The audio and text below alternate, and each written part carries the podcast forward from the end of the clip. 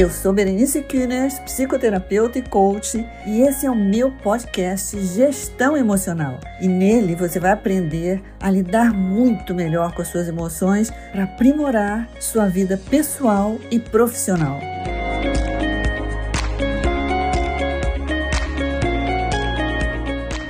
Hoje a nossa conversa é sobre a mente e a meditação.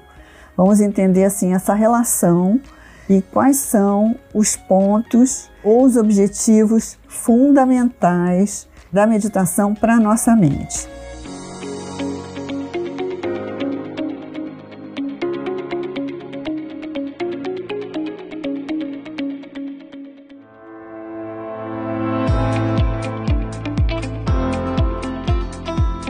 Bom, gente, eu coloquei na última aula do curso um vídeo daquele chefe de cozinha Fogaça. E ele tem uma colocação nesse vídeo muito bacana, é um vídeo motivacional, né, onde ele fala várias coisas importantes, mas ele começa o vídeo falando o seguinte: eu vou colocar para você exatamente como ele, ele coloca, porque eu acho sensacional. Ele fala: você pode estar com a sua melhor roupa, o melhor penteado, mas se você não estiver com a sua mente, você não está com nada. E eu acho que essa frase dele realmente é perfeita, porque veja bem, o dia que você está com a sua mente atrapalhada, confusa, que você não está legal, é como se você não tivesse realmente de posse da sua mente, né? E isso interfere em toda a sua vida, naque, toda, toda a sua relação com aquele dia, quando a sua mente está assim, nesse estado confuso, onde você não está de posse dela, na liderança dela, interfere em todo o seu dia. A mente, então, ela é fundamental para tudo na nossa vida, né? Sem a mente, a gente não consegue realizar nada, né? A mente, os orientais dizem que a mente o, nosso, é o maior tesouro que a gente tem, o maior patrimônio que a gente tem é a nossa mente. Então, quando a nossa mente não está bem, você vê que você não lida bem com os desafios, né? Os desafios parecem maiores do que realmente são, ou você se sente menor do que o desafio, né? A gente tem dificuldade nas relações, não consegue, tem mais dificuldade de estabelecer relações positivas, saudáveis, quando a nossa mente não está ok, né? A gente tem dificuldade de realizar nossos sonhos, né? Aquilo que a gente projeta, alcançar nossos objetivos, né? E a gente tem dificuldade, se, basicamente, de se sentir bem, de se sentir satisfeita com a gente mesmo. Então, é, a nossa mente, na verdade, ela interfere em tudo na nossa vida. Aliás, tudo na nossa vida, nosso bem-estar, nossa sensação de felicidade e até a nossa saúde depende, não estou falando só de saúde mental, não, depende em grande parte é, da nossa mente. Porque veja bem, quando a nossa mente não está bem, né? Quando a gente não está bem mentalmente, emocionalmente, repara como você tem mais dificuldade de se alimentar de uma forma é, equilibrada, você tem mais dificuldade de fazer exercício, você tem mais dificuldade de cuidar de você, de tomar conta de você de uma forma é, saudável e benéfica. Então, o estado da nossa mente interfere em tudo. Essa felicidade que todo, todo mundo quer, né? o que a gente quer no fundo é, de tudo que a gente quer é se sentir feliz, né? É, porque a felicidade é uma coisa que você não tem como comprar, não é uma coisa que você vai você vai a um determinado lugar e você vai encontrar a felicidade lá. No fundo, no fundo, a felicidade a gente encontra dentro do nosso estado mental, emocional. Então, cuidar da nossa mente ou treinar o equilíbrio da nossa mente, eu considero uma prioridade, né?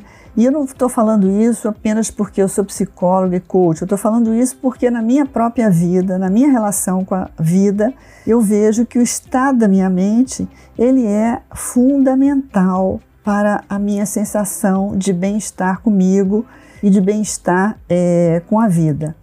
Então, eu acredito que esse treinamento é, da mente é uma coisa fundamental. E no meu ponto de vista, ele basicamente ele passa é pelo fato que a gente tenha que transitar de uma mente com semiconsciência, tá? Uma mente meio nebulosa, uma mente confusa, para um estado de mente consciente, com atenção plena, quando a gente consegue ter a mente de uma forma mais presente, né, no momento presente. Porque normalmente a nossa mente está viajando para ontem, para o que vai acontecer, né, revendo coisas, confabulando com conversinhas, aquelas conversinhas que a gente tem constantemente na nossa mente, né?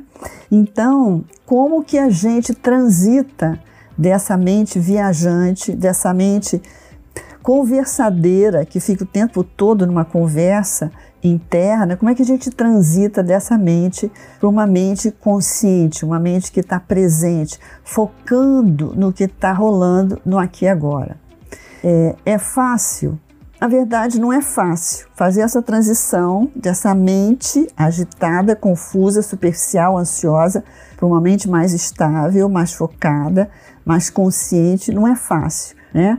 E por que, que não é fácil? Porque não é fácil porque você é, repetir né? O que já está padronizado, o que você já está acostumada, o que você já está viciado a pensar, é muito mais fácil do que você mudar, né? Você fazer um novo hábito, é quase que uma nova construção mental, uma nova maneira de funcionamento mental. Toda mudança implica em a gente entrar em algum em algum território um pouco desconhecido, em algum território a qual a gente não está muito acostumada a transitar. Então, todo esse projeto né, de passar de uma mente semiconsciente para uma mente consciente é, de certa forma, um desafio que implica em mudar.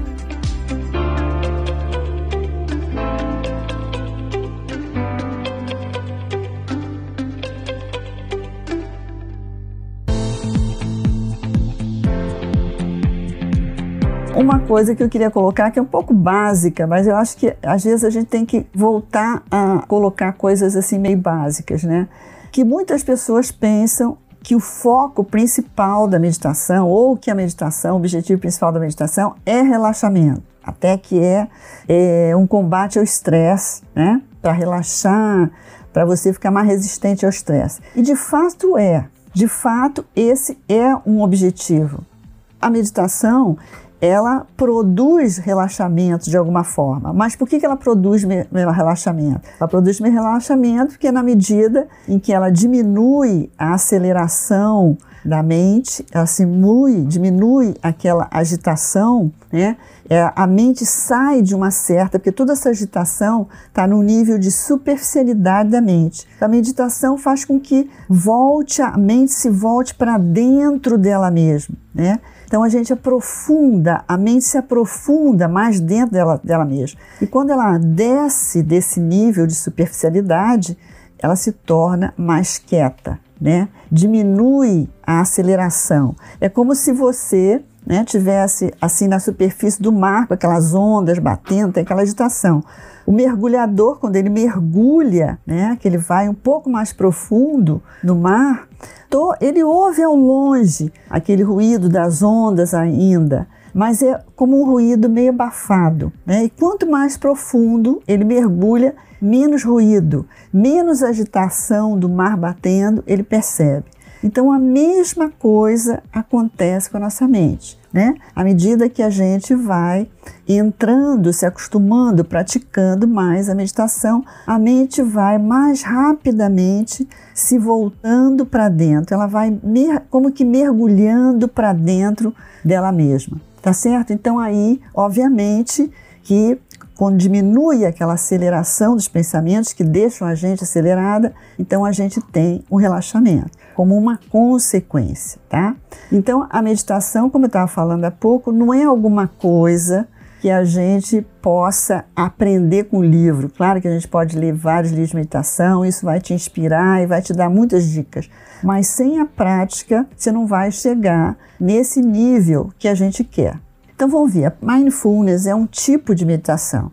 É um tipo de meditação que significa atenção plena, consciência plena, estado de presença. Então, mindfulness está treinando trazer a mente para o momento presente. Então, a primeira etapa de mindfulness é desenvolver foco. Desenvolver foco, estado de concentração, né? E repara que se você tem uma mente totalmente desfocada, né? é difícil você perceber as coisas. Você não percebe direito, né? O negócio está na sua frente, você não vê. Eu, eu começo, comigo acontece várias vezes. Quando a minha mente está acelerada, eu estou com muita coisa na cabeça, estou procurando uma coisa, a coisa está na minha frente. Já me ocorreu várias vezes. A coisa está na minha frente e eu não vejo. Veja bem, e isso, gente, é falando de coisas físicas, objetos físicos. Mas aí o que, que acontece? Imagina que você, com uma mente assim, você também não enxerga possibilidades que tem, né? soluções de problema, alternativas para o que você está vivendo, né? porque você também não enxerga. Assim como não enxerga o óculos que está na sua frente, você não enxerga uma saída, uma possibilidade, uma alternativa para uma solução. Né? A mente diminui a clareza, ela diminui a capacidade de raciocínio lógico e claro, né? Então, o foco ele te ajuda a você perceber coisas que estão óbvias para quando você está com a mente focada, né? Quando você está com a mente assim acelerada, e todos nós a gente experimenta isso várias vezes, quando você está com a mente assim, né? Você não percebe o óbvio. O óbvio está na sua frente está na sua cara e você não percebe, porque ou você tem ou você está com uma mente ansiosa e naquele dia a sua mente está indisciplinada. E aí, quando a gente vive, está com uma mente assim, a gente tem um gasto muito maior de energia, né? Porque repara que a gente às vezes faz duas vezes a mesma coisa, porque a mente está desfocada, né? A gente lida mal, a gente administra mal o tempo quando a mente está assim, né? Então, quando a gente tem uma mente focada, a gente, a gente toma decisões de uma forma mais eficaz, a gente lida com o tempo de uma forma mais inteligente, a gente se planeja e se organiza muito melhor, né? Então, a qualidade de nossas escolhas são influenciadas pelo estado da nossa mente, né? Quanto mais a mente está estável, focada, melhor condições a gente tem para tomar boas decisões.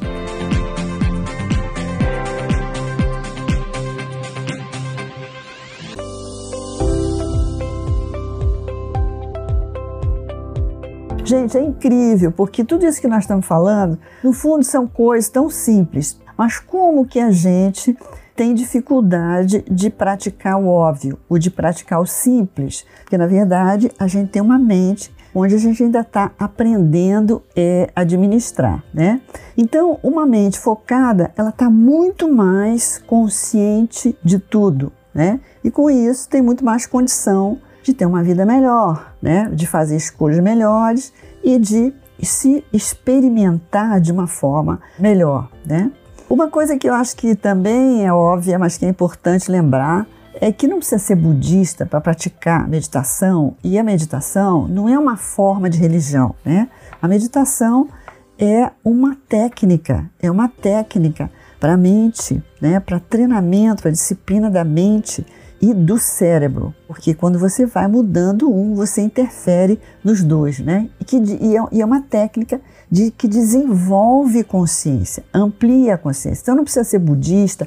É, o Dalai Lama, que eu acho que é um cara incrível, né? Ele fala isso todo tempo, né? A prática da meditação é uma prática que pode ser praticada por pessoas de qualquer cultura, de qualquer religião, de qualquer nacionalidade, de qualquer tipo. É uma prática que melhora a sua capacidade de lidar com você mesmo e com a vida.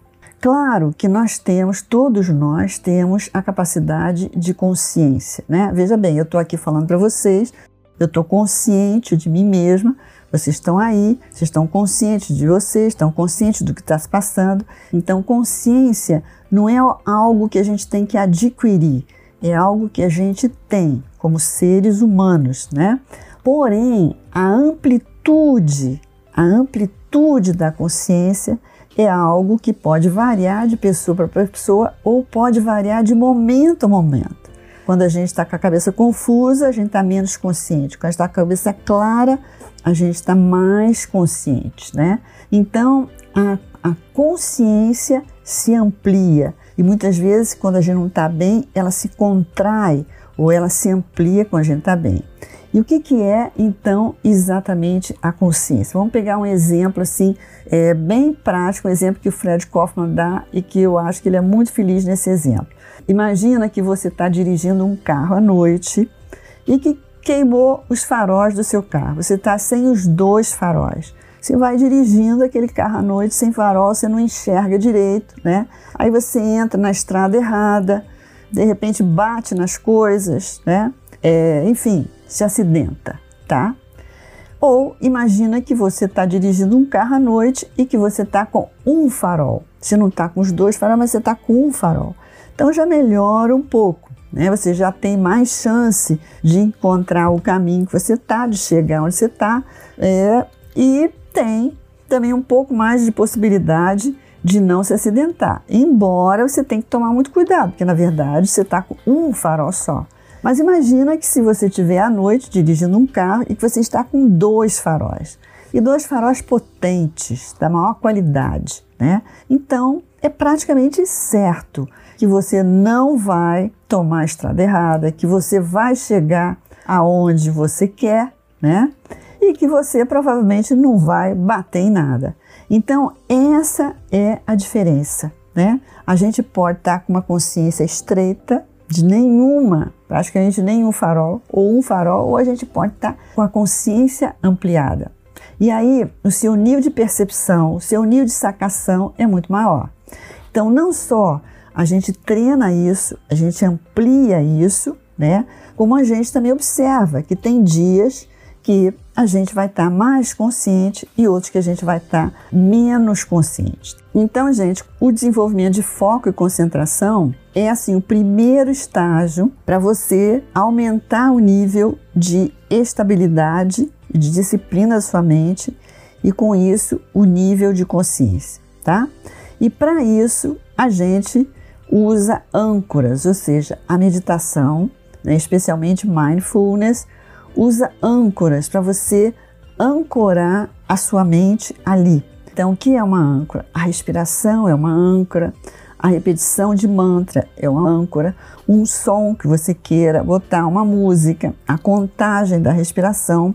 Então, você mantém a mente ancorada ali para que ela vá se aquietando e também para que ela vá se disciplinando, tá? Então, a gente usa âncoras.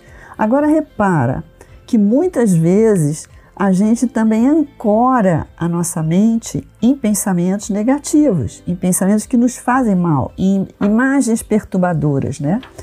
Agora, muitas vezes a gente ancora a nossa mente nesses pensamentos que não interessam, que não vão nos fazer bem, e a gente nem se dá conta disso. A gente ancora sem ter escolhido conscientemente esses pensamentos. A gente ancora a mente ali no automático, né? No, no hábito, a gente já está habituada, a mente já vai logo ali, uma, especialmente uma mente com a tendência negativa, ela já vai logo se ancorar ali e você nem se dá conta, né? E você não se dá conta, porque na verdade não é que você vai pensar, ah, bom, agora vou ancorar minha mente em um pensamento negativo para eu me deprimir. Você não pensa isso, né? Mas você vai no automático. Então a diferença aqui com a meditação é que a gente vai ancorar nossa mente, escolhendo conscientemente aonde ancorá-la, né? Para que essas ancoragens, né, vão trazendo estados positivos para nossa mente e aonde a gente vai também familiarizando a mente com esses estados mais positivos, porque muitas vezes a nossa mente está familiarizada com o negativo, né? Mindfulness também significa, na língua tibetana, é familiarizar-se, ou seja, você vai se familiarizando com estados mais positivos para sua mente.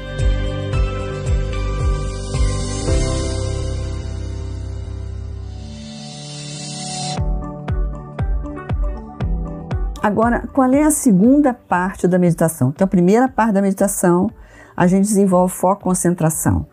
E a segunda parte que é uma parte importantíssima. Vamos ver o que, que a gente desenvolve na segunda parte. E não é que as coisas sejam tão estanques, eu desenvolvo, foco e depois vou desenvolver essa outra coisa que eu vou dizer. Mas as coisas, enquanto você não tem tanto foco, o foco está terrível, você não consegue desenvolver essa outra coisa que eu vou dizer. Então, a segunda né, parte da meditação, nos meus áudios de meditação, está bem definido primeira parte a gente treina foco e concentração, foco, sustentação de foco, e a segunda parte a gente treina o que eu chamo de mente aberta ou receptiva, né?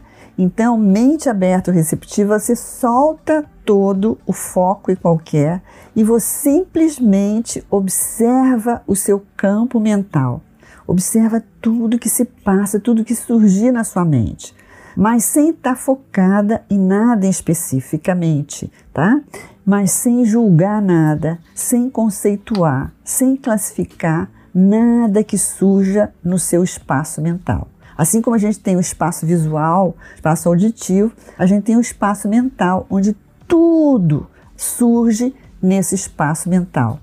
Então, essa segunda parte, esse segundo treino no Mindfulness, é você desenvolver essa mente aberta, onde você percebe tudo o que está se passando, tá? mas sem se apegar a nenhum foco especificamente. E o que, que é interessantíssimo nesse processo? É que você começa a perceber o que surge na sua mente e você consegue perceber esse conteúdo como o objeto da consciência, né? Então é como se você está observando o que se passa na sua mente. E quando você observa o que se passa na sua mente, você pode operar sobre o que está acontecendo na sua mente. Você faz um distanciamento, o eu que observa e o conteúdo da sua mente. Essa segunda parte é importantíssima porque é muito importante que a gente tenha a diferença entre sujeito e objeto dentro da, sua, da nossa mente, tá? Onde você pode estar tá percebendo o que você está pensando, percebendo o que você está imaginando, e só quando você cria essa distância é que você pode operar sobre isso. O que, que seria operar sobre isso? Por que, que eu estou pensando isso agora? Esse pensamento vai me levar para onde? Vou, não vou pensar nisso, vou pensar em outra coisa. Mas vem cá, isso que eu estou imaginando tem realmente a ver? Isso é uma coisa que eu estou imaginando louca da minha cabeça ou é um fato real? Veja bem, eu estou observando o que se passa na minha mente e estou operando, e estou interferindo sobre o conteúdo da mente.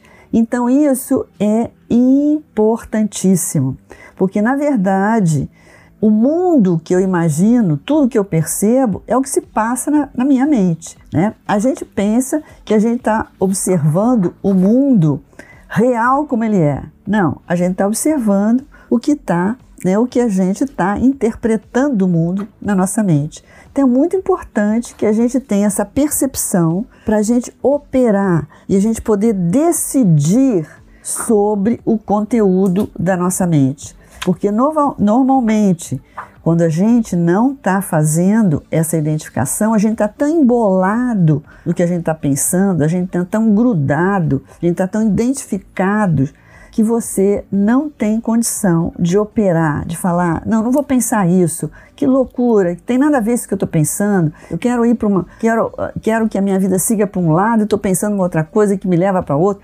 Esse tipo de operação sobre a sua mente você não tem condição de fazer quando você está totalmente identificado com o conteúdo da mente. Isso se chama contemplação, né? A mente num estado de contemplação, criando um observador, um observador que está por trás da experiência, que está por trás do conteúdo da mente, né? e decide o que fazer a partir desse conteúdo. Então imagina que você está com raiva, aconteceu uma coisa e você está furioso da vida. Né?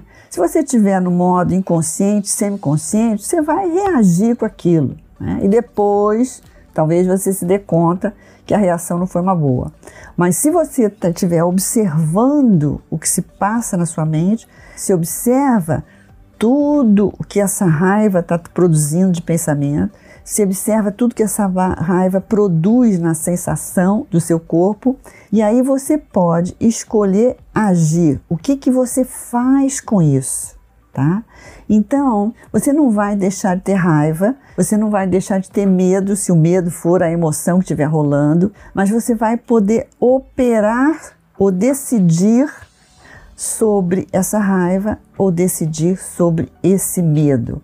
Então você decide o que, que conscientemente você quer fazer com essa emoção. Por isso que para aprender e treinar a lidar com a emoção é muito importante, né? Treinar esse distanciamento, esse, esse eu que observa o conteúdo da própria mente, que a mente tem essa capacidade de observar a ela mesma.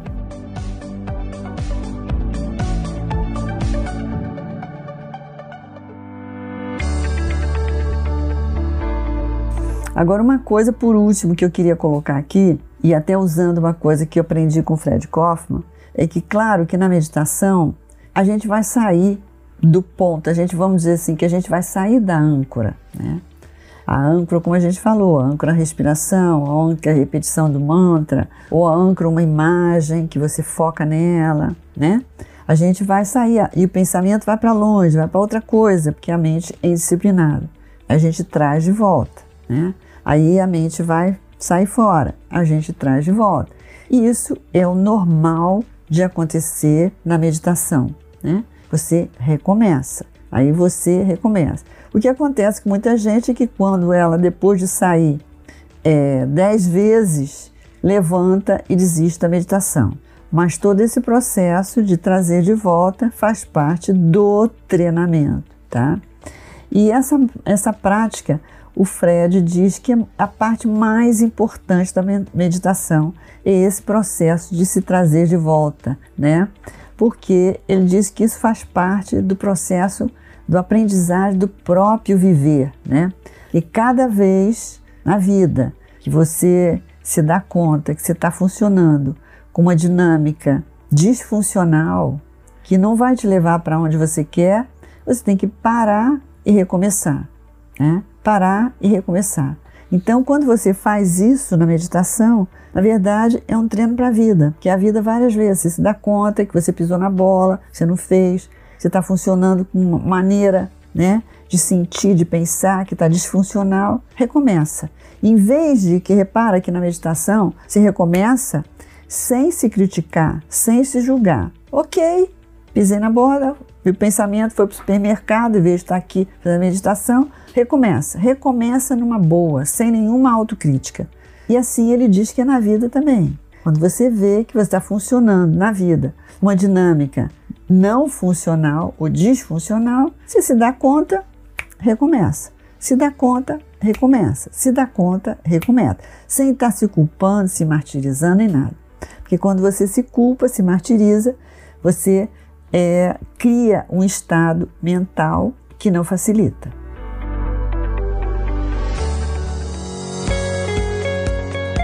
Bom, meus amigos, hoje nós vamos ficando por aqui. Mas se você tem interesse em lidar melhor com as suas emoções, quer entender mais a sua mente para ter muito mais clareza e objetividade para tomar as suas decisões na sua vida, você pode me seguir no arroba Berenice Guinness, no Instagram, Facebook, no LinkedIn e no meu canal do YouTube. E você terá muitos e muitos vídeos que trarão muitas informações para você. E até o próximo episódio!